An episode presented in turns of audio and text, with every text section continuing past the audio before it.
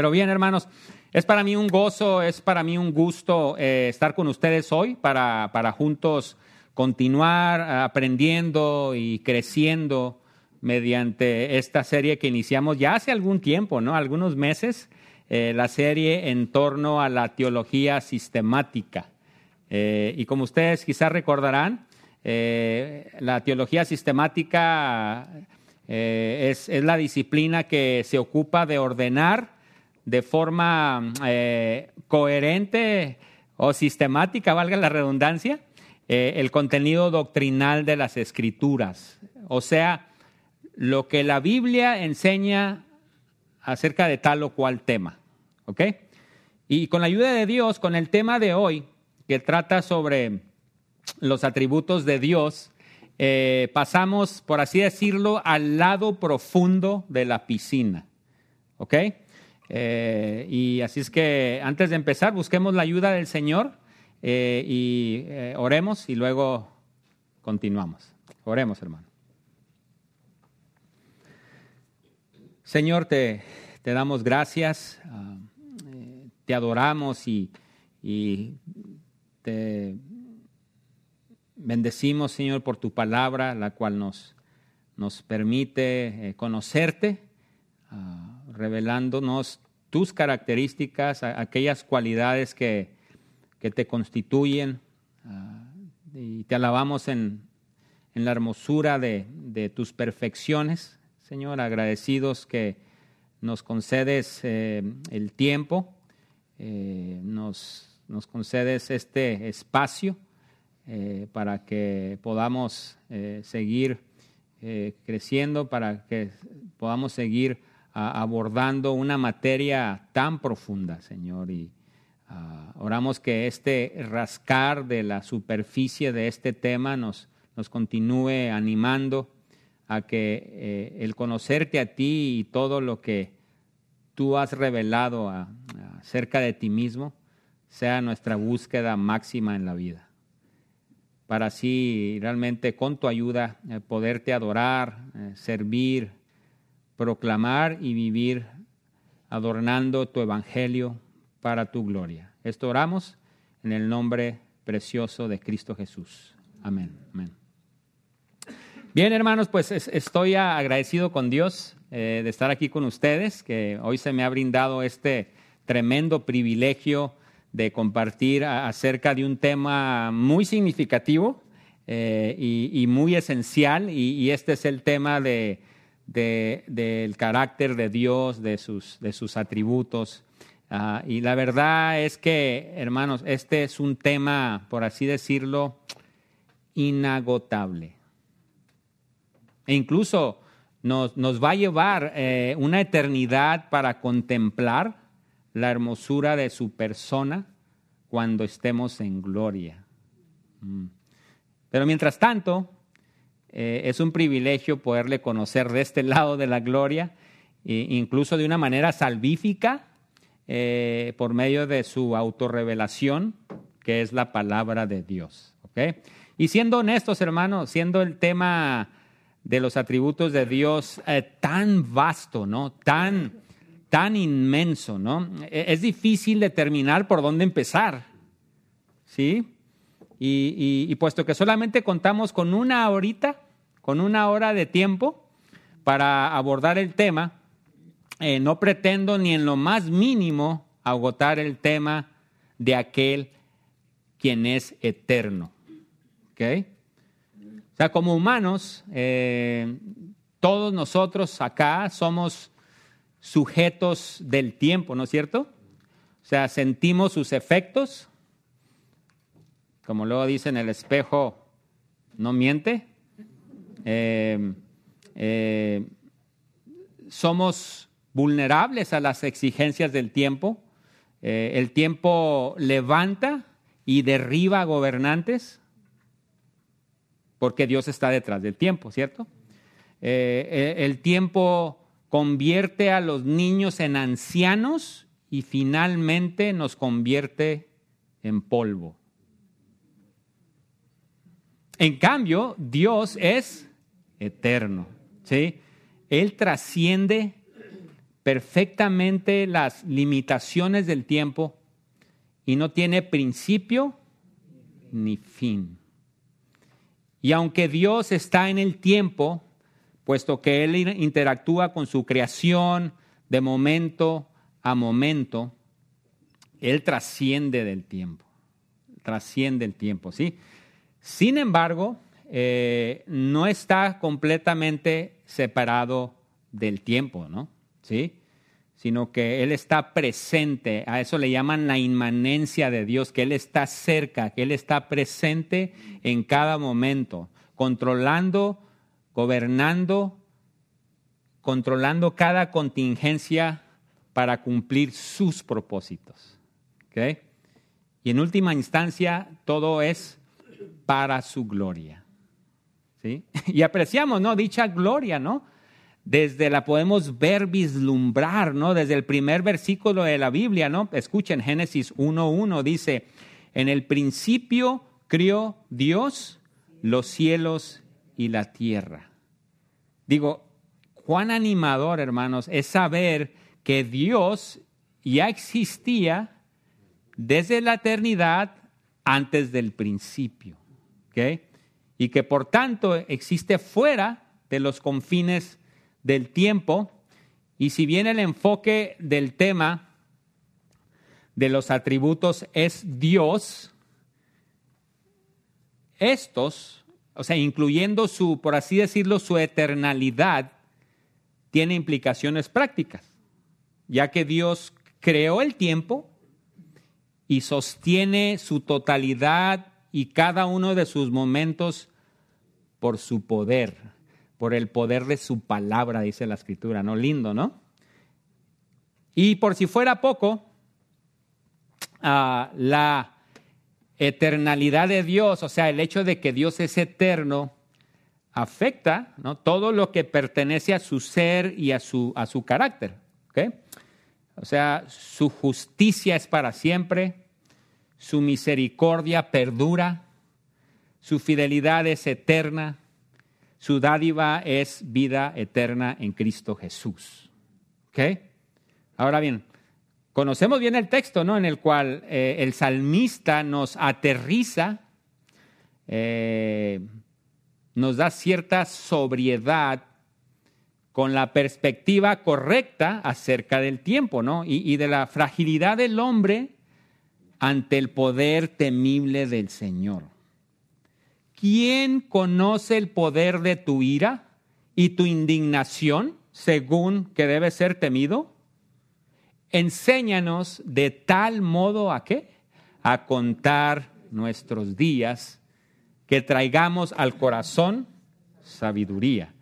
Salmo precioso 90, versículos 11 al 12, ¿no? Y escuchen, hermanos, necesitamos unirnos a esta oración de Moisés, ¿sí? Ya que solo entonces, con su ayuda, obtendremos eh, humildad en el corazón, eh, que por naturaleza es soberbio, ¿no? Y obtendremos sabiduría, ¿no? Para vivir en el temor de Dios. Reconociendo, ¿no? La, distinción entre las criaturas finitas como nosotros y el Creador eterno y omnipotente como Dios. ¿Ok? Pero bueno, como podrán notar, apenas si estamos calentando motores con el tema de los atributos de Dios y ya nos está dando vueltas la cabeza. ¿Sí? Y, y esto no nos sorprende, ¿no? Ya que tal y nos indica el profeta, ¿no? E incluso, eh, escuchen, eso es importante, ¿no? Incluso subrayando la conexión preciosa, ¿no? y muy estrecha entre el mensaje de salvación a pecadores y por así llamarlo la otredad o la inigualabilidad de nuestro gran Dios, que Dios es más allá de nosotros, que Dios es otro, ¿no?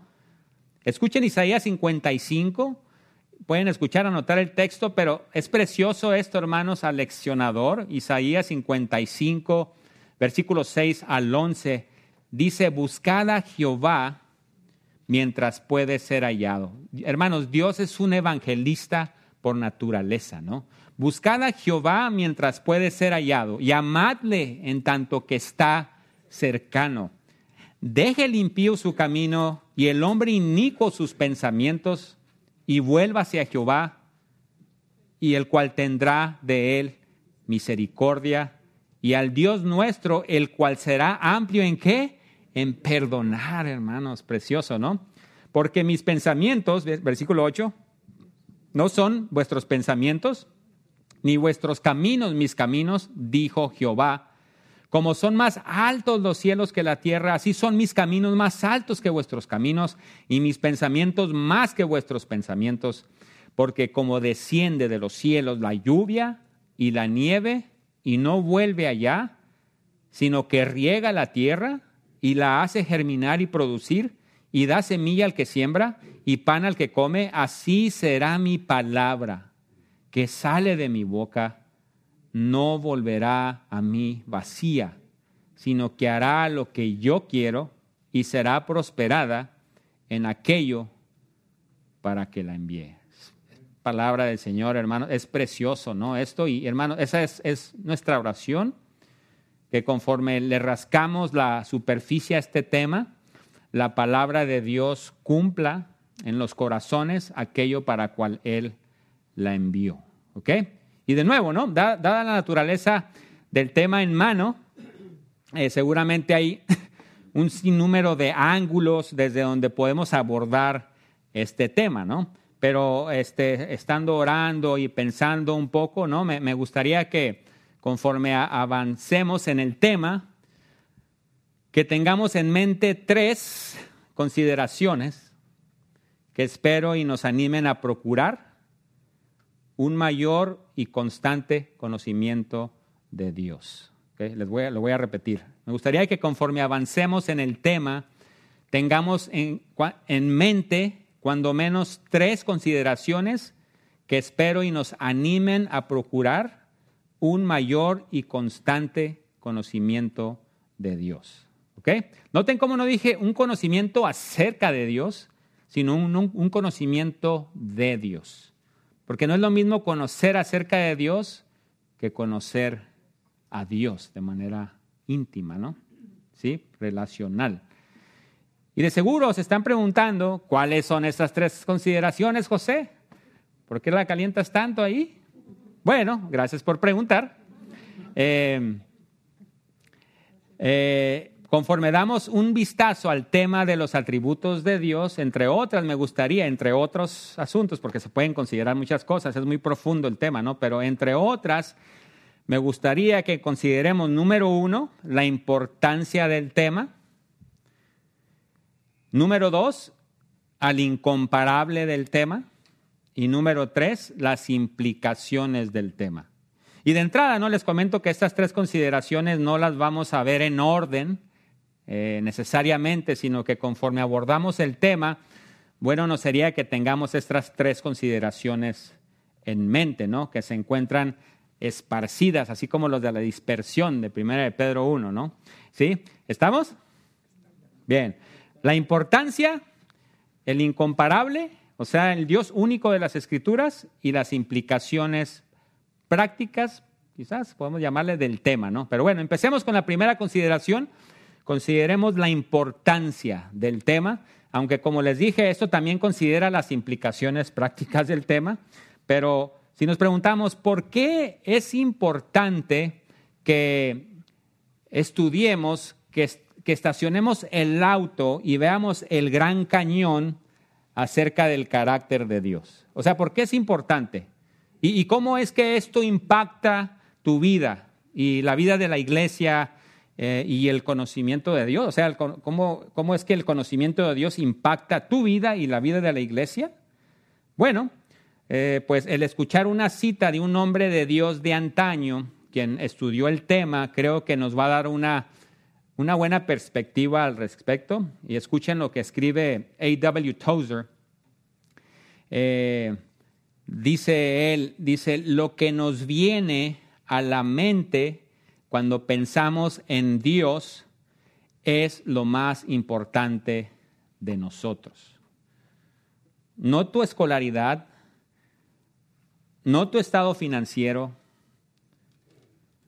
no a quién conoces aquí terrenalmente o a quién no conoces, sino lo que nos viene a la mente cuando pensamos en Dios es lo más importante de nosotros. No tu ciudadanía de acá o de allá, bueno, excepto la del cielo, pero esto, ¿no? ¿Sí? Y continúa él diciendo, dice, la historia de la humanidad probablemente mostrará que ningún pueblo se ha elevado por encima de su religión. Y la historia espiritual del hombre demostrará positivamente que ninguna religión ha sido más grande que su idea de Dios. Y dice, la adoración es pura o común, ya sea que el adorador tiene pensamientos elevados o bajos de Dios. Por eso la cuestión más importante, continúa diciendo, que tiene ante sí la iglesia es siempre Dios mismo. Y el hecho más portentoso de cualquier hombre no es lo que pueda decir o lograr hacer en un momento dado, sino cómo concibe en el fondo de su corazón a Dios. Dice, tendemos por una ley secreta del alma a movernos hacia nuestra imagen mental de Dios. Esto es cierto no solo para el cristiano individual, sino para el grupo de cristianos que componen la iglesia. Siempre lo más revelador de la iglesia es su idea de Dios. Hermanos, le da el clavo, ¿no? Este varón y, no, no, realmente no podemos enfatizar demasiado la importancia del tema de hoy. No hay tema más elevado a tratar que el tema del Altísimo. Ahora bien, esto lo, lo, creemos, ¿cierto? Gracias al testimonio de las escrituras, ¿no? Porque realmente, no sé si les pasa a ustedes, a veces podemos ver un atardecer o puedes ver los árboles ahí en secoya o, la naturaleza, ¿no? Creada por Dios y realmente muestra la, potencia de Dios, ¿cierto? El hecho de que Dios tiene la tierra colgada sobre la nada. Eso es verdad, ¿no? Pero el problema con eso es de que debido a la caída del hombre, lo que sí garantiza eso es que el día del juicio ningún hombre va a tener excusa. Decir es que Dios yo no sabía que existías, ¿cierto? Pero salvíficamente lo que tiene poder es la palabra de Dios. La fe viene por el oír y el oír por la palabra, ¿cierto? Entonces, nosotros creemos lo elevado del tema gracias al testimonio de las escrituras, ¿no? Pero de cualquier forma me atrevo a ilustrarles esto contándoles una soria aventura. ¿Sí? Eh, algunos de ustedes me han escuchado eh, contar esto, pero para los que no, ahí les va. ¿ok? Desde los 13 años hasta los 37 años de edad, aquí su, su consiervo eh, trabajó en el negocio de la familia en Ciudad Juárez, Chihuahua, México, ¿no? Una franquicia Pemex, una estación de servicio, le podemos llamar, y, como no ha de sorprenderles, en una gasolinera eh, se, se manejan cantidades y cantidades de dinero en efectivo. Bueno, al menos en mis tiempos del Antiguo Testamento, cuando pasó eso, este, porque hoy, hoy en día se usan cada vez más que tarjetas de crédito. Es más, ya ni las tiene que meter uno, nomás las arrima ahí. Tremendo, ¿no? Como magia ahí, ¿no? Este, pero estamos hablando de cuando yo era más joven. ¿ok? Este, eh, pero bueno, el caso es que no faltaba un malandrín eh, el cual intentaba pagarnos con un billete falso. ¿Ok? Pero ¿qué creen? Eh, había llegado yo a, un punto en el cual yo creo que desde lejos, yo creo desde donde está Alex o, mi tocayo José, igual de bien parecidos, pero este, yo creo, viendo hasta desde allá, simplemente con ver, el reflejo de la luz sobre el billete así, eh, Desde lejos podría yo detectar si un billete era falso o legítimo. ¿Ok? A tal grado, ¿no? Así, de, de detectar sin mucho batallar. Ahora bien, si les pregunto, ¿por qué creen que me era fácil detectar un billete falso? Bueno, bueno, tranquilos, no, no se me adelanten. Porque, porque miren, no, no, no me vayan a responder como lo hizo una vez alguien, quien me dijo que yo podía detectar los billetes falsos porque era yo quien los imprimía. No, aún me estoy recuperando de eso, hermanos. Pero bueno, este, perdonamos como Dios es perdonador, ¿no? Sí, sí, pero, pero bueno, lo cierto es que eh, había yo llegado a tal punto de detectar los falsos porque conocía muy, muy bien a los verdaderos. ¿Ok? Ahora bien, aplicando esto al ámbito espiritual, vivimos hoy en un mundo en el cual, y ustedes no me dejarán mentir, hay incontables ideas, eh, opiniones acerca de quién es Dios. He allí la verdadera guerra espiritual. O sea, muchos dicen hoy barbaridad y media, ¿no? Acerca de la guerra espiritual. Eh, eh, y, en especial en ciertos contextos evangélicos, ¿no? Se promueve el que reprendamos a Satanás. Recuerdo la primera vez o la segunda vez que, eh, que estuve en, Bogotá, ahí con Fernando Jaimes, eh, eh, la iglesia donde pastorea él ahí está, está dentro ahí, y Glorita no me dejará mentir, ella fue con nosotros, este, está dentro de una comunidad muy grande. Y, y le dije, oye, Fernando, pues ¿Qué pasa aquí? Eh, ¿cómo, les va el alcance para aquí, para la comunidad, etcétera? Dice, bueno, ha sido un reto, dice, porque aquí donde nos congregamos, anteriormente había una iglesia la cual, en el nombre de hacer guerra espiritual, salían a la medianoche con un megáfono reprendiendo a Satanás. Para ellos eso era la guerra espiritual. Triste, ¿no? Así es que, eh, hermanos, en ciertos contextos donde se, promueven estas, barbaridades e incontables locuras más, ¿no? Acerca de Dios, acerca de cómo estar bien con Él. Eh, mejor, por favor, escuchemos la palabra, ¿no? Miren lo que dice 2 Corintios 10, 2 Corintios 10, 4 al 5. Eh, es muy claro, muy preciosa la escritura, muy precisa. Miren cómo dice, dice 2 Corintios 10, 4 Dice, porque las armas de nuestra milicia no son carnales, sino poderosas en Dios para la destrucción de fortalezas, derribando argumentos y toda altivez que se levanta contra el conocimiento de Dios y llevando cautivo todo pensamiento a la obediencia a Cristo, ¿no? Hermanos, esta es la verdadera guerra espiritual, ¿no? La guerra en contra de fortalezas, derribando argumentos, toda altivez que se levanta en contra del conocimiento del Dios verdadero.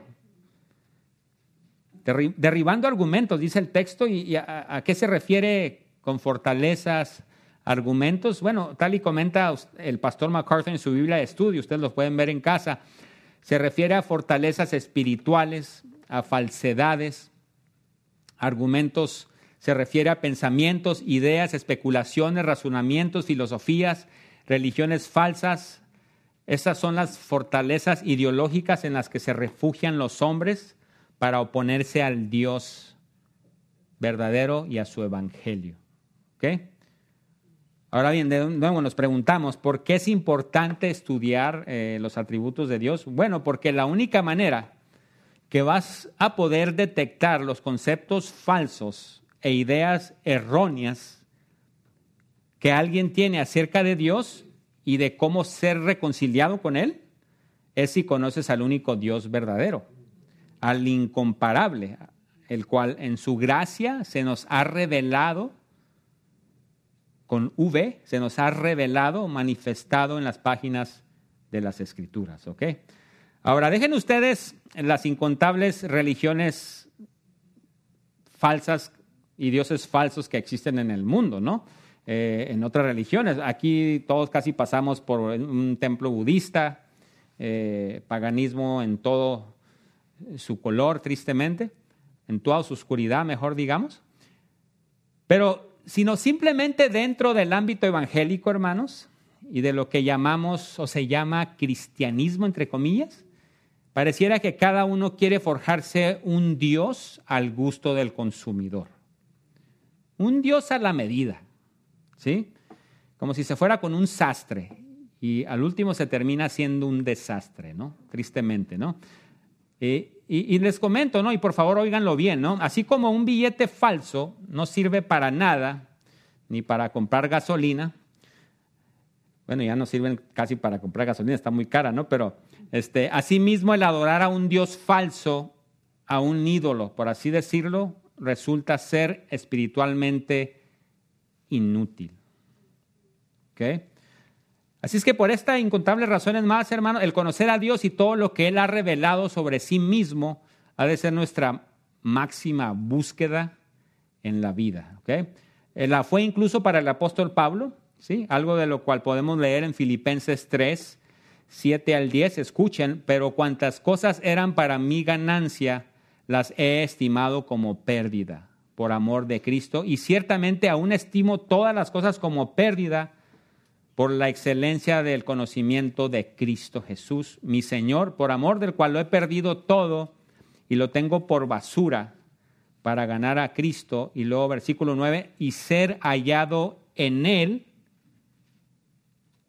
no teniendo mi propia justicia, que es por la ley, sino la que es por la fe de Cristo, la justicia que es de Dios por la fe, a fin de conocerle, dice ahí versículo 10 Hermanos, consideremos la importancia de conocer al Señor, ¿no? Ya que notemos ahí en versículo 9 de Filipenses 3, lo acabamos de leer, es, es una conexión muy estrecha el de conocer a Dios con el Evangelio. Miren, versículo 9 se lo leo de nuevo, y ser hallados en Él, o sea, en Cristo, no teniendo mi propia justicia, que es por la ley, sino la que es por la fe de Cristo, la justicia que es de Dios por la fe a fin de conocerle.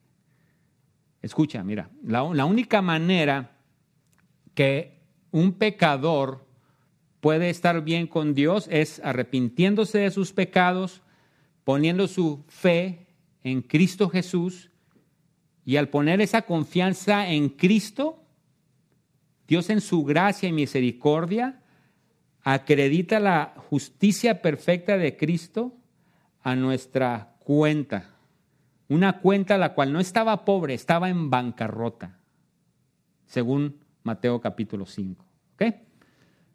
Y hermano, es importante que entendamos que Dios es justo. ¿Sí? Es decir, su, su perfecta eh, justicia absoluta en sí mismo y hacia sí mismo, ¿no? O sea, su prevención de cualquier violación de, la justicia de su carácter y su revelación de sí mismo en actos de justicia. Lo que Dios hace, eso es justo por el simple hecho de que Él lo hace. ¿Ok? Él es el juez, no nosotros. Y el término justicia, tanto en el Antiguo Testamento como en el Nuevo, tiene el sentido de, por así decirlo, de conformidad a un estándar. ¿Ok? ¿Y qué crees? Ni tú, ni yo, ni ninguna persona aquí podemos cumplir dicho estándar. Y por eso, como leímos en Filipenses, no confiamos en nuestra propia justicia para salvación, sino en la justicia de un Dios santo y justo. ¿Ok? Es importante ¿no? tener muy en cuenta que Dios es infinitamente justo en sí mismo y su justicia, por así decirlo, es, eh, es el estándar justo por el cual se mide la justicia o la injusticia del mundo. O sea, no hacemos lo que dice Isaías capítulo 5, ¿no? Porque nosotros, seres caídos, a lo malo le llamamos bueno y a lo, a lo bueno se le llama malo. Pero no, Dios es el estándar justo de todo, ¿no? Y si bien criaturas como tú y yo tenemos un cierto sentido del bien y del mal, ¿no? Porque dice Romanos capítulo 2 eh, que Dios ha puesto la ley en el corazón de todo hombre. Creo que es ahí en Romanos 2, si no me equivoco. Este, entonces, si bien todo hombre tenemos un cierto sentido del bien y del mal, la justicia del hombre tiende a ser relativa y propensa al error y a la corrupción. O como dice claramente el proverbio, y lo dice doblemente repetido, ¿no? Para, para enfatizar, dice, hay camino que al hombre le parece derecho, pero su fin es camino de muerte. Proverbios 14, 12 y 16, 25 dicen lo mismo, ¿no? Ahora bien, avanzando ahí, perdón ahí, este, algo importante que considerar es que Dios es el 100% de sus atributos el 100% del tiempo. ¿Ok? ¿Qué quiero decir con esto? Quiero decir que no es como si Dios ahorita se pone su sombrero de justicia y luego se lo quita y luego se pone el sombrero de gracia y de perdón y luego se lo quita y luego se pone el sombrero de longanimidad, etcétera, etcétera, ¿no? En otras palabras, no es como si Dios simplemente abandonó su justicia a cambio de su gracia en la salvación de pecadores, para nada. ¿Ok? Sino que el Señor, hermanos, escuchen, rescata a pecadores satisfaciendo al mismo tiempo su justicia plena contra el pecado mediante el sacrificio del Hijo, quien vino lleno de gracia y de verdad. Es precioso, ¿no? ¿Sí? ¿Y cómo así? Preguntarán algunos. Bueno, Romanos 3:23, dejemos que el texto bíblico nos provea la tan preciosa y precisa respuesta. Romanos 3:23 dice, por cuanto todos pecaron, y no alcanzan la gloria de Dios. Y luego continuamos hasta el 26, dice el 24, siendo justificados gratuitamente por su gracia, por medio de la redención que es en Cristo Jesús, a quien Dios exhibió públicamente como propiciación por su sangre a través de la fe, como demostración de su justicia, dice porque en su tolerancia Dios pasó por alto los pecados cometidos anteriormente para demostrar en este tiempo su justicia, a fin de que Él sea el justo y sea el que justifica al que tiene fe en Jesús. Hermanos, esto es asombroso, esto es maravilloso, podríamos pasar toda la hora desmenuzando este texto, pero el punto es que la, validación perdón, más grande de la justicia de Dios se encuentra justo en la muerte expiatoria de Cristo Jesús, en lugar de pecadores. Es precioso, ¿no? O en las palabras de otro texto hermoso dice, al que no conoció pecado, sea, lista corta, o corta lista, al que no conoció pecado, ¿quién es ese? Cristo, ¿no? Al que no conoció pecado, le hizo pecado por nosotros para que fuéramos hechos justicia de Dios en él. Segunda Corintios 5, 21. Es lindo esto, hermanos. Y tal como escribió un autor, eh, me gustó mucho esto, ¿no? Por eso quiero, lo quiero citar. Dice, eh, el Señor es perfecta, omnisciente, eterna e inmutablemente justo. De modo que tenemos nuestra posición justa, absolutamente segura en el sacrificio de una vez por todas de Jesucristo. Su justicia es el fundamento de nuestra seguridad y de nuestra esperanza. Hermanos, preciosas implicaciones prácticas, ¿cierto? Ahora, ¿será importante el tema de los atributos de Dios? ¿Son preciosas y alentadoras las implicaciones de conocer correctamente al incomparable?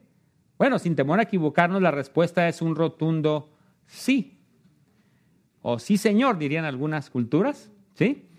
En otras palabras, tener un concepto correcto de quién es Dios es súper importante, ¿sí? Y algo, algo importante que es necesario comentar es que nuestra teología, eh, o sea, el estudio acerca de Dios, ha de tornarse práctico, ¿ok? En otras palabras, ha de afectar nuestro diario vivir.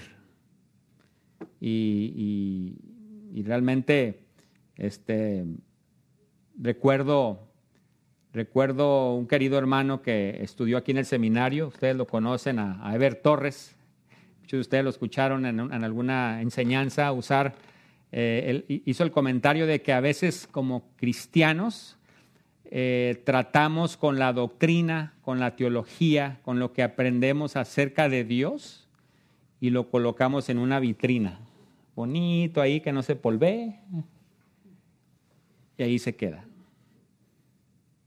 que el Señor nos guarde, ¿no es cierto? Aterrizarlo en el ámbito práctico, ¿no? Y, para que no piensen que me lo saco de la manga también, la escritura nos dice en Proverbios 8:13, donde se nos aterriza en las implicaciones prácticas de lo que es el temor de Dios, del Dios incomparable, y se los leo. Proverbios 8:13 dice, el temor de Jehová es aborrecer el mal, la soberbia, la arrogancia, el mal camino y la boca perversa aborrezco, dice ahí el texto. Incluso vemos ilustrado, por ejemplo, también cómo es que eh, el conocimiento de que Dios es omnisciente, que Él es omnipresente, que Él gobierna todo a través de su providencia, vemos cómo esto se tornó práctico en la vida de José, mi tocayo, ahí en Génesis 39. Ustedes lo han leído, no lo vamos a leer, pero ustedes conocen la historia. Él fue vendido como esclavo y llega a la casa de Potifar y ante el asedio sexual de la esposa de Potifar, urgiéndole a José que pecara con él, Notemos la respuesta del buen José. Dice, ¿cómo pues haría yo este grande mal y pecaría contra Dios? Lindo ejemplo, ¿no? Ahí, de aterrizar ahí lo, el conocimiento que se tenía de Dios. Pero bueno, hermanos, de nuevo les recuerdo y para los que van llegando, conforme meramente introducimos y abordamos el tema de hoy, que es los atributos de Dios, Espero y, nos sea de bendición y edificación que tengamos en mente cuando menos tres consideraciones que espero y nos animen a procurar un mayor y constante conocimiento de Dios. ¿Cuáles son esas tres consideraciones? Bueno, consideremos la importancia del tema, lo hemos estado considerando, consideremos al incomparable del tema, al único Dios verdadero, y consideremos las implicaciones del tema. Y dijimos que estas tres consideraciones, como ya se dieron cuenta, no, no las estamos viendo en un orden ahí, empaquetaditas ahí, como a veces nos gusta, pero eh, las estamos viendo esparcidas a lo largo de lo que estamos comentando. ¿no? Así es que dijimos ya que nuestra teología se ha de tornar práctica, o sea, ha de tener implicaciones prácticas ¿no? en nuestra vida diaria. Este, y bueno, hermanos, eh, impacta nuestra vida, ya que como comentamos hace unos minutos, eh, la cita de A.W. Tozer, lo que entra en tu mente cuando piensas de Dios es lo más importante acerca de ti. Y por favor escucha, ¿no? el concepto que tú tienes acerca de Dios es la mayor influencia eh, que impacta tu vida y la manera en la cual vives.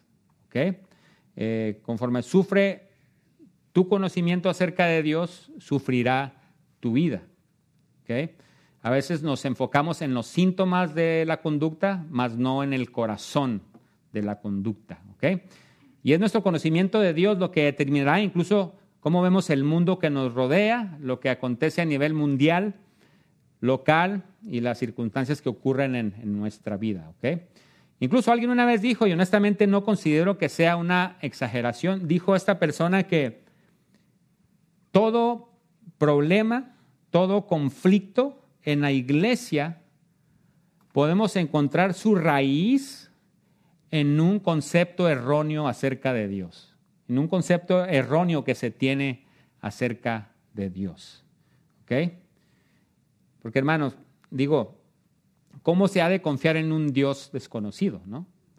¿Cómo se ha de adorar uno a un Dios oscuro, incógnito? ¿no? ¿Cómo, ¿Cómo hemos de ser adoradores en espíritu y en verdad si no se conoce al Señor? ¿no?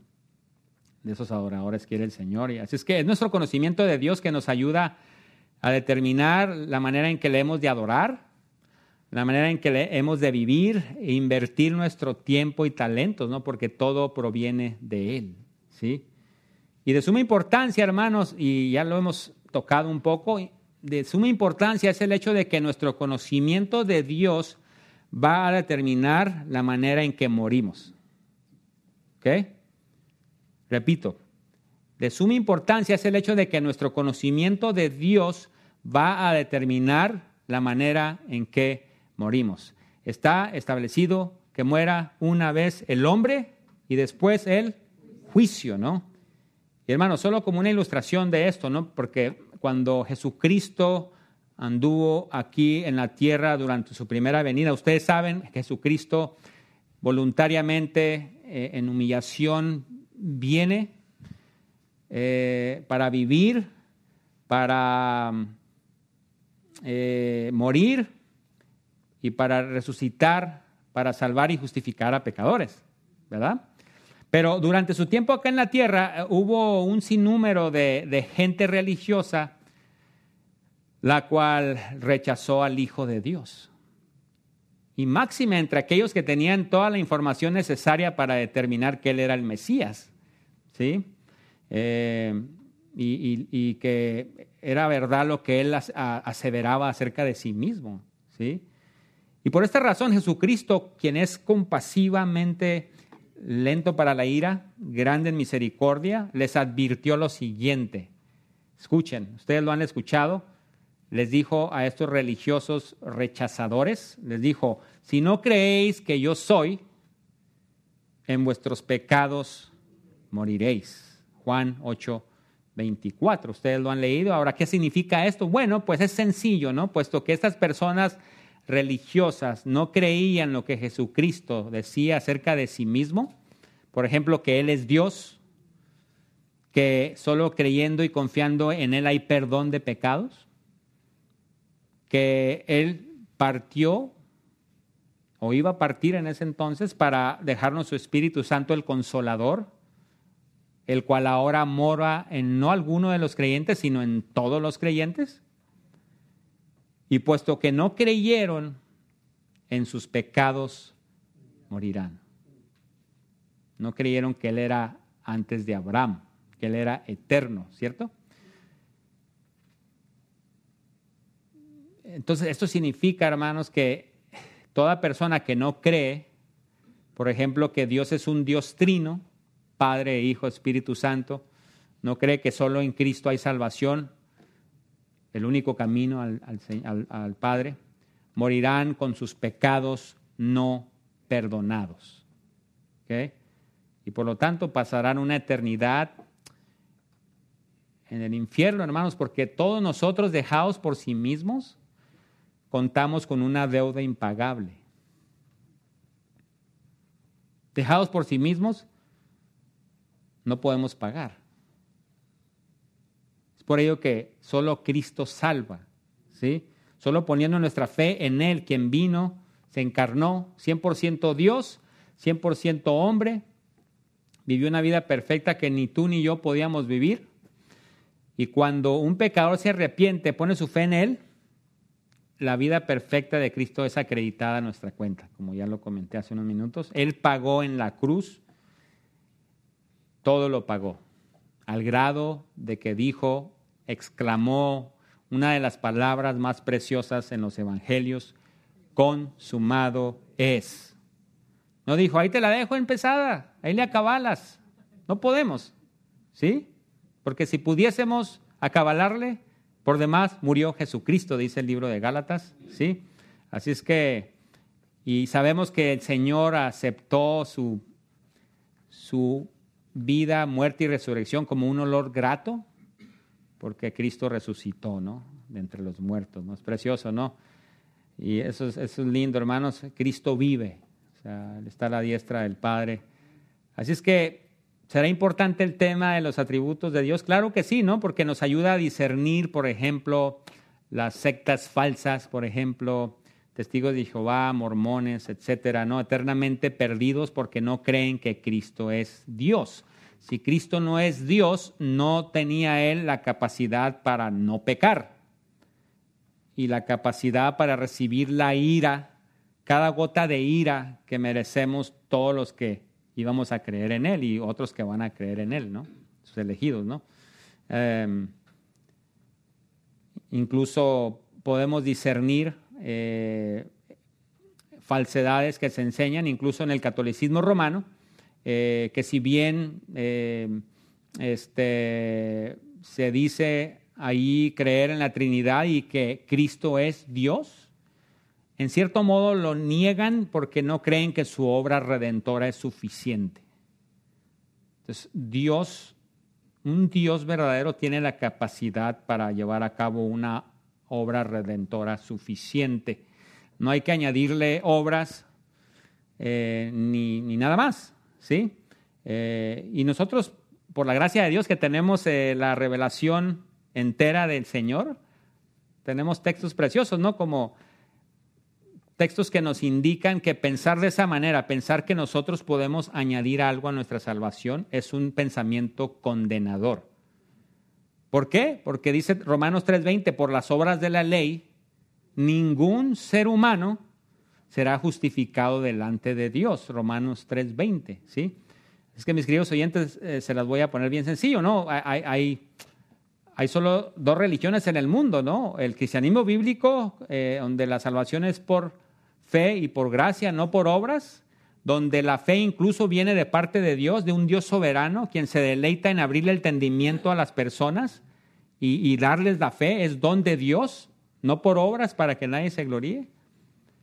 Y todo lo demás, todo lo demás en todo o en parte enseñan que el hombre se puede ganar y merecer la salvación por sus obras. Y eso es algo muy grosero delante de Dios. Imagínense enviar a su Hijo Jesucristo y decir yo, yo estoy bien. Es el, es el, pecado que no perdona a Dios, no el rechazar a Jesucristo, ¿no? ¿Sí? Eh, y, realmente, ¿saben por qué el hombre se atreve a pensar que en sí mismo y por sus propias obras puede satisfacer lo que Dios demanda? Bueno, les voy a dar una pista, tiene que ver con nuestro tema de hoy. Eh, la razón por la cual el hombre intenta y pretende ganarse la salvación es debido a que no comprende cuán santo y justo es Dios. ¿Ok? Miren conmigo ahí Romanos 10.3, ahí rapidito, o escuchen, ¿no? Romanos 10.3 es un pasaje mismo que habla claro y grueso en cuanto a la razón por qué hay tantas religiones en el mundo, ¿no? Insistiendo en que uno se puede ganar y merecer la salvación. Romanos 10.3 dice, porque ignorando la justicia de Dios y procurando establecer la suya propia, no se han sujetado a la justicia de Dios. Tremendo, hermanos. En otras palabras, puesto que el hombre ignora quién es Dios, ¿no? Un Dios santo, un Dios justo, que no tendrá por inocente al culpable, muy limpio de ojos para ver el mal, el pecado, dice Habacuc 1.13. Y asimismo la gente ignora que un juez santo nos manda a que seamos santos. ¿Sí me, me explico? Él, va a justiciar el pecado. Y no me malentienden, hermanos. Cuando la escritura dice, sed perfectos como vuestro Padre en el cielo es perfecto, entendemos, ¿no? Que penalmente hablando, ninguno podemos cumplir eso, ¿cierto? Pero ahora como creyentes, creyentes salvos para buenas obras, ahora la obediencia debe ser, si no es la perfección de nuestra vida, porque no la es, sí debe ser la dirección de nuestra vida. No quiero que me malentiendan acá, pero penalmente hablando, no hay justo ni a un uno. ¿Cierto? ¿Sí? Y es por esto por lo que la única manera que podemos estar bien delante de Dios es echando mano de la justicia ajena de Cristo por medio de poner nuestra confianza en Él. ¿okay? Pero bien, por esto y más razones eh, es importante, ¿no? No hay cosa más elevada e importante en tu vida que tu conocimiento acerca de Dios. O sea, todo gira en torno a tu conocimiento acerca de quién es Él, ¿no? Ah, y errar en cuanto a esto, como ya le, lo comentamos, errar también en cuanto, es errar en cuanto a tu destino eterno, dijimos, ¿sí? De manera que hoy estamos tocando el tema acerca de lo que la palabra dice acerca de Dios y, acerca de los atributos de Dios. Eh, y esto no significa que nosotros aspiramos a acomodar a Dios a nosotros. Como muchos suelen hacer, ¿acaso no lo han escuchado? Bueno, es que mi Dios es así y mi Dios es asá, mm, como si hubiese eh, una, este, politeísmo, ¿no? O muchos dioses, ¿cierto? sino que nosotros nos hemos de acomodar al único Dios verdadero que ha sido revelado en las páginas de la inerrante e infalible palabra de Dios. Ahora bien, al estudiar acerca de, los atributos de Dios, eh, vale la pena así rapidito definir lo que es un atributo. ¿okay? Los atributos de Dios se pueden definir como las cualidades que pertenecen al ser de Dios. O sea, un, atributo es una característica del carácter de Dios, valga la redundancia, ¿no? O sea, se refiere a qué es Dios y quién es Dios, se refiere a las perfecciones de Dios, a, su esencia, y solo como una aclaración en cuanto al verbo atribuir, eh, ya que estamos hablando de los atributos de Dios, ¿sí? Eh, el diccionario Larousse, que es el que yo usaba cuando estudiaba en Juárez, no sé si existe todavía, pero eh, el diccionario Larousse define el verbo atribuir como la acción de aplicar hechos o cualidades a una persona. O sea, la acción de aplicar hechos o cualidades a una persona. Y es por esto, hermanos, que eh, recuerdo un maestro aquí eh, de teología, aún sigue enseñando acá, así es que no es herejía lo que decía. Este, él, prefiere, eh, en vez de la palabra atributos, él prefiere la palabra perfecciones. Y si aquellos de ustedes que tienen el libro de teología sistemática de, de Mayhew y de MacArthur, ahí, lo, comentan también. Y tengo eh, sospecha que él fue el que pidió que se incluyera eso, ¿no? Ahí. Pero bueno, y otros, otros hombres de Dios también hablan de esto, ¿no? Que eh, prefieren la palabra perfecciones. No es, no es malo usar la palabra atributos, no, me malentiendan, no van a decir, eh, José dijo que era malo. No, no, para nada, pero es una preferencia, eh, ya que la palabra atributo, o sea, puede dar la impresión errónea de que le estamos aplicando una cualidad a Dios. ¿Sí me explico? Cuando en realidad hablar de un atributo de Dios es simplemente hablar de una verdad acerca de Él. O sea, Dios es esto y aquello independientemente que hubieses nacido tú o no, o yo. ¿Sí me explico?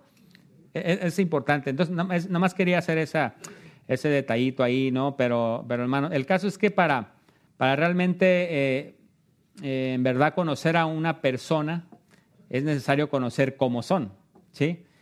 Y para tener una relación con Dios es necesario que sepas cómo es Él, que relacionarnos propiamente, ¿no?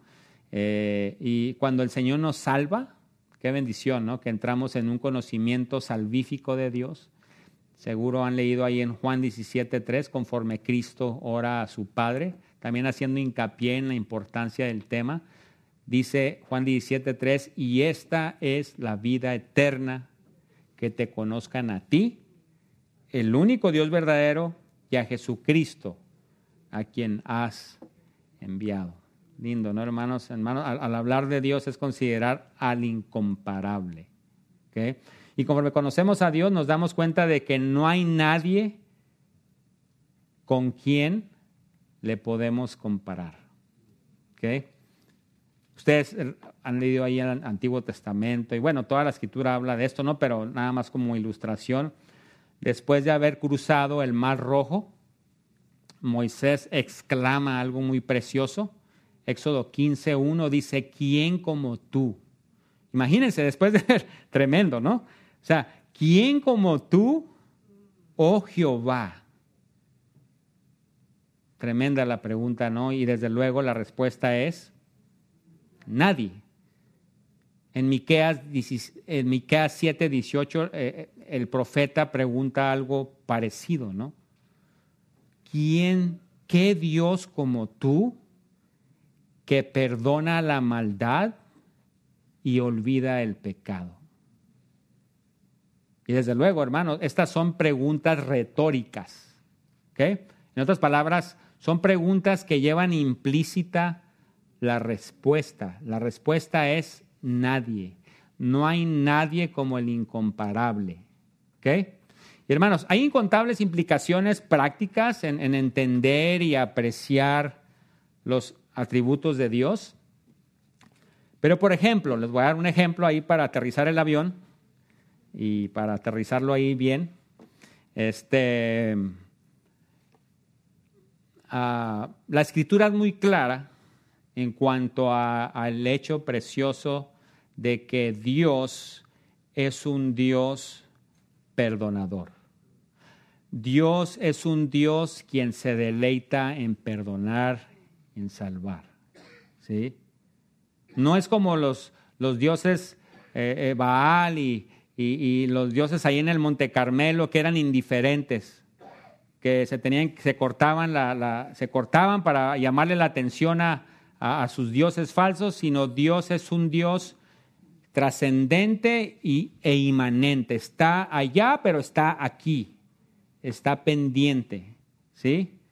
E independiente, ¿no? Porque Dios no depende de nadie. Eso se llama la aceidad de Dios. El hecho de que Él no depende de nada ni de nadie como tú y yo, en Él vivimos, en Él nos movemos y en Él somos. Nosotros dependemos de un Dios independiente, ¿cierto? Pero volviendo al tema, ¿no? Dios es un Dios perdonador, ¿ok?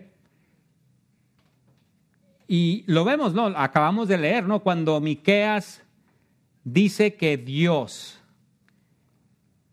perdona, ¿no? y dice que Dios olvida el pecado. Ahora, no es, no es que Dios tenga amnesia, hermanos. ¿Ok? Eso sería un, ídolo. Pensar así, eso no es. No es que Dios tenga amnesia, sino que lo que significa es que cuando Dios perdona a un pecador, Él ya no te va a echar en cara esos pecados. ¿Hay consecuencias pegajosas de nuestro pecado? Claro que las hay. Y muchos de nosotros lo, vivimos y a veces lo estamos aún viviendo, ¿no? Pero Dios nos da la gracia para eso, ¿no? Pero, pero penalmente hablando, ninguna condenación hay para los que están en Cristo Jesús. Dios cuando te perdona no te echa en cara esos pecados, ¿sí? Y esto, hermano, es algo que se torna muy práctico en el diario vivir. ¿Ok? Porque la sociedad está compuesta de pecadores. Las ciudades están compuestas de pecadores. Las familias están compuestas de pecadores. Todo matrimonio está compuesto de dos pecadores. Y la iglesia está compuesta de pecadores, ¿no? ¿Sí? Redimidos y, la iglesia visible también de incrédulos, ¿no? ¿Sí? Y, y por si no lo había notado, o no se los han recordado últimamente, ¿qué es lo que en ocasiones hacen los pecadores en contra el uno del otro. Aún creyentes. ¿Dónde? Bueno, nos ofendemos, o sea, pecamos. Pecamos el uno contra el otro. A veces sin querer queriendo y a veces queriendo queriendo. ¿Sí? Tristemente, ¿no? Y, y si nosotros, como creyentes, hemos de imitar a Dios, hemos de imitar al Señor, quien en la cruz dijo, Padre, perdónalos porque no saben lo que hacen. Entonces, cuando alguien nos ofende, ¿qué hemos de hacer? Perdonar. Y, perdonar, hermanos, eh, no necesariamente significa olvidar, porque la, la, mente es muy poderosa, ¿no? Y yo entiendo que algunas personas dicen eso con una actitud mala. Por ejemplo, dicen, yo perdono, pero no olvido. ¿A poco no? Y, sin querer queriendo están diciendo la verdad, pero la actitud es muy mala. Porque hermanos, la mente es tan poderosa eh, que, que, tiene ahí este, el, eh, la memoria, ¿sí? Y, tremendo, ¿no? Eh, pero lo que sí significa cuando digo que perdono pero no olvido es de que cuando yo digo haber perdonado a alguien y de pronto me vengan pensamientos feos en contra del que me ofendió, yo voy a pedirle a Dios que me ayude, ¿cierto? Que me ayude a ya no echar en cara a, esta persona la ofensa. Y es donde entra también, por ejemplo, estamos hablando del perdón, ¿cierto? Pero también entra en, juego, por ejemplo, la fidelidad de Dios, ¿no es cierto? Porque vemos a lo largo de la escritura que Dios es fiel. Dios dijo eh, a Abraham, en ti serán benditas todas las naciones de la tierra. Eh, tu pueblo estará en Egipto cuatrocientos y pico de años y saldrán con, con una lana. Bueno, estoy parafraseando. ¿Y qué pasó? Dios es fiel. Dios es fiel. Y eso es lindo, ¿no? Y eso nos anima. Pero Aterrizando más en, la práctica la fidelidad de Dios en la lucha contra el pecado, ¿qué dice 1 Corintios 10:13? Se los leo. Un texto muy conocido. Dice, no os ha sobrevenido ninguna tentación que no sea humana, pero fiel es Dios, que nos dejará ser tentados, no, nos, no os dejará ser tentados más de lo que podéis resistir, sino que dará también juntamente con la tentación la salida para que podáis soportar. Hermanos, la escritura no dice que es fácil perdonar, pero nos manda a que perdonemos. Y Dios es fiel en ayudarnos a hacerlo. ¿Sí, me explico? Y, pero en ocasiones, ¿qué hacemos? Bueno, decimos que perdonamos, pero en verdad archivamos, tenemos un archivo ahí muy sofisticado de, de ofensas que, que han sido cometidas en contra nuestra y, cuando menos pensamos, abrimos el archivo y, y, echamos en cara la tarjeta amarilla. Yo no sé mucho de fútbol, pero sé que es algo malo. ¿Sí?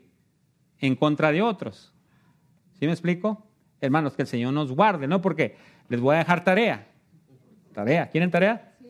Mateo capítulo 18, ahí se los voy a dejar de tarea. En Mateo capítulo 18 exalta, eleva la naturaleza perdonadora de Dios, ¿cierto? Donde había un compadrito ahí que tenía una deuda impagable y luego se le perdona toda su deuda sin pagarla, se la perdonan. Saliendo de ahí se encuentra un cuate ahí que le debía una lanita, le perdonaron una lanota y le debía una lanita así, y, realmente era una deuda impagable la que se le perdonó. Pero encuentra a su amigo, creo que era un denario, si no me equivoco, lo pone contra la pared y le dice, ¿me pagas o me pagas? Pero hermanos, así somos, ¿no? Porque el Señor nos guarde, ¿no? Pero la escritura es muy clara. Esa es la naturaleza de Dios. Es un Dios perdonador eh, y, y cómo no hemos de perdonar a aquellos que nos ofenden, así como Dios en Cristo nos ha perdonado nuestros pecados, así dice que perdonemos a los demás. Nomás que no tengo la cita, pero les prometo que está en la Biblia. ¿Sí? Este, Y hermanos, eh, y eso no significa, hermanos, que, que, o sea, cuando alguien te ofende, hay debate sobre esto, pero cuando alguien te ofende, nosotros de manera actitudinal debemos perdonar. Independientemente si la parte ofensora se ha arrepentido o se ha pedido perdón. ¿Sí me explico? Nosotros en nuestro corazón, dice la escritura, no haya ninguna raíz de amargura. Hermanos, amargura es como tomarme un veneno y quiero que el otro se muera. ¿Sí, ¿sí me explico? Y, y, aparte que es pecado delante de Dios. Entonces tenemos que, con la ayuda de Dios, porque no es fácil, con la ayuda de Dios, agradecidos que Él es fiel. ¿Sí me explico? Entonces es lindo, ¿no? Ver, ver en la escritura las implicaciones prácticas de... Sí, hermana. Violeta. Yo pienso, también, yo pienso, Ajá. no sé cada quien, ¿verdad? Pero yo pienso que si realmente no, no podemos perdonar a esa persona, porque si perdonamos, perdonamos, pero estamos acá, es que no hemos perdonado. Sí, claro, como dice Violeta, es verdad, ¿no? Si decimos haber perdonado, pero seguimos ahí como echando en cara y todo. Sí, o sea, siempre tenemos que pedirle al Señor ayuda, ¿no? Señor, ayúdame. Y, y, y partiendo de esa premisa linda, ¿no? De que, de que, de que este, Dios me ha perdonado, ¿no? Sí, claro. Claro. Sí, y, esto, esto me, nos da per, perspectiva, me viene a la mente ahorita algo, que eso es peligroso.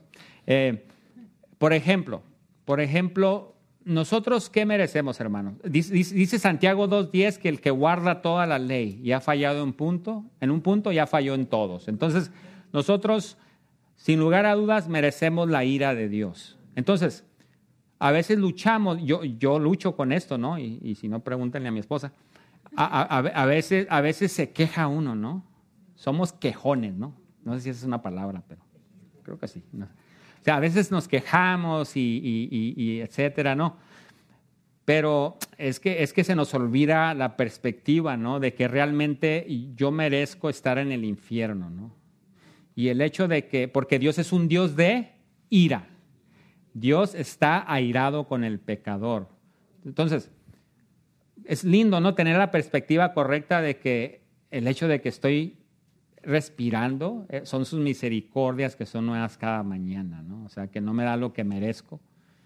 Y, y, bueno, pero hay que tener, por eso es bueno tener en mente los atributos del Señor, ¿no? O sea, que Él es un Dios de ira. Uh, y, y, bueno, eso tiene ciertas implicaciones, ¿no? Y, y que, que, incluso eso también lo exalta, ¿no? O sea, eh, eh, para manifestar su poder, dice el libro de Romanos, ¿no? Eh, el hecho de que, de que Él es un Dios de ira no desmerece su gloria. ¿Okay? Pero, pero bueno, ¿entendió Gloria? Bueno, muy bien, perfecto. Pero bueno, hermanos, este, que el Señor nos guarde, ¿no? Porque Dios es un Dios por naturaleza perdonador. Y, y, si Él en Cristo Jesús nos ha perdonado una deuda impagable, este, ¿cómo no hemos de perdonar a los que nos ofenden? ¿Tenía una pregunta, hermana? Ah, Colosenses 3:13, ya está. Gracias, hermana, me salvó, me salvó. sí, gracias ahí que sí, acerca de que hemos de perdonar así como Amén. Gracias, hermana. Colosenses 3:13. Gracias, hermana. Lindo texto, ¿no? Ahí que nos, nos, nos ayude el Señor. Y, pero, pero bueno, hermanos, se nos está yendo el tiempo, pero este, eh, terminando ahí con el tema, eh, creo que fue el pastor John, hace mucho lo escuché decir esto, eh, pero dijo él algo eh, tocando el tema del perdón. Y eso es lindo, ¿no? Porque dice, las relaciones dejan de ser no por las ofensas que hay entre las partes, sino debido a la falta de perdonar. ¿Ok? Y en toda relación, hermanos, debe imperar el perdón, ya sea que perdonas o, o pidas perdón cuando ofendes. E, esto trae mucha gloria a Dios. ¿Por qué? Porque nunca somos más como Dios que cuando perdonamos. Nunca somos más como Dios como perdonamos. Y bueno, ahí ustedes lo leen en Mateo 18 y qué bendición ahí, hermanos. Pero bueno, por esto y incontables razones más, Eh, el tema de los atributos de Dios es algo sumamente precioso, es algo valioso. Eh, y termino con esto ahí. hace, hace poco estaba leyendo acerca de, algunas de las pinturas más valiosas sobre la faz de la tierra. Eso, eso me asombra a mí la, la, nota, la platota ahí que pagan por... Imagínense, una pintura por Leonardo da Vinci. Así se llama un perro que teníamos. Da Vinci, ¿verdad, amor? Bueno, bueno, no lo encontramos. Una pintura de Leonardo da Vinci, Salvador Mundi. ¿Sí? Se cotiza en, y estoy hablando de hace rato que saqué este dato, yo creo que hay que aplicarle la inflación ahora, así como a los huevos que subieron un chorro y todo el jamón. Ah, se cotiza en 450.3 millones de dólares. Sí, y la que sigue es una pintura de William de Kooning, El intercambio. Esa está evaluada en 300 millones de dólares. Yo lo único que tengo son 12 millones, pero del melón. Pero bueno, ahí se las dejo para que la, la mastiquen, ¿no? Pero bueno, y en tercero, la pintura llamada Los jugadores de cartas por Paul Cézanne en 250 millones de dólares. Y luego imagínense los activistas de, que quieren salvar el planeta, van y le, van y le echan ahí no sé si han visto ahí, pero es muy común ahorita los activistas que según quieren salvar el planeta, van y les echan ahí jugo de tomate y a estas pinturas de millones de dólares. Es increíble, ¿no? Pero bueno. Pero ¿saben qué, hermanos? Eh, hay, una, hay una pintura, hay, hay un retrato infinitamente más valioso que todas estas pinturas puestas juntas, ¿no? Y esta consiste en contar con un retrato, con un concepto acerca de quién es Dios. Porque tiene, es importante, porque pone en relieve al incomparable y porque tiene implicaciones prácticas, temporales, pero sobre todo eternas. Que el Señor nos guarde, hermanos. Y termino con esto, Jeremías, para que lo anoten ahí, Jeremías 9, 23 al 24. Jeremías 9, 23 al 24, un texto precioso, ¿no? Lindo, ¿no? Eh, dice ahí la palabra de Dios, así dijo Jehová, no se alabe el sabio en su sabiduría, ni en su valentía se alabe el valiente, ni el rico se alabe en sus riquezas, mas alábese en esto el que se hubiere de alabar, en entenderme y conocerme que yo soy Jehová, que hago misericordia, juicio y justicia en la tierra, porque estas cosas quiero, dice Jehová. Oremos. Señor, te damos gracias. Gracias por tu misericordia, gracias por esta misericordia de poder estar aquí el día de hoy, escuchando acerca de, tu persona, acerca de lo que te constituye. Señor, eh, es algo muy elevado para nosotros, Señor, y realmente entendemos que no rascamos sino la superficie del tema. Pero gracias Señor que a muchos acá has dado la bendición, la dicha eh, de, como dice tu palabra, de ser conocidos por ti.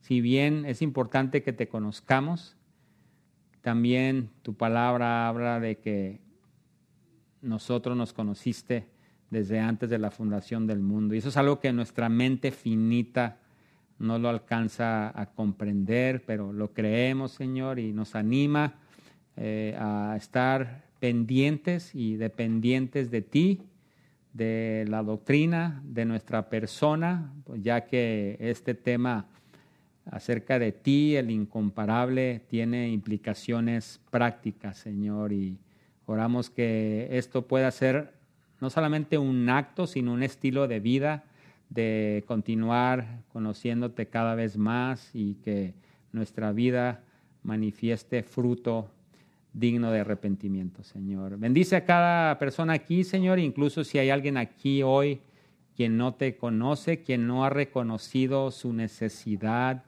su bancarrota espiritual. Oramos, Dios, que tú le concedas eh, pobreza espiritual, que pueda llorar por su pecado y pueda ser consolado al venir a aquel quien dijo que aquel viene a él contrito y humilde no le echará afuera, Señor. Gracias porque tú eres un Dios por naturaleza lleno de gracia, un Dios quien te deleitas en perdonar. Y oramos, Señor, que tu palabra, como leímos hoy, cumpla su propósito para tu gloria. En el nombre precioso de Cristo Jesús. Amén.